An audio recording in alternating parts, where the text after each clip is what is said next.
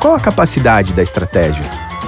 Essa é uma vantagem grande de ser um fundo global com a característica da GEL, de olhar companhias dominantes uh, e globais. Né?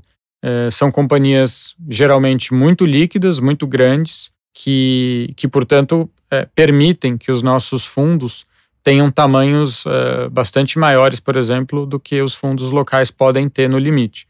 Então, a gente tem companhias uh, só com bastante liquidez. Esse é um dos aspectos que a gente olha quando vai olhar para uma, uma eventual empresa para investir.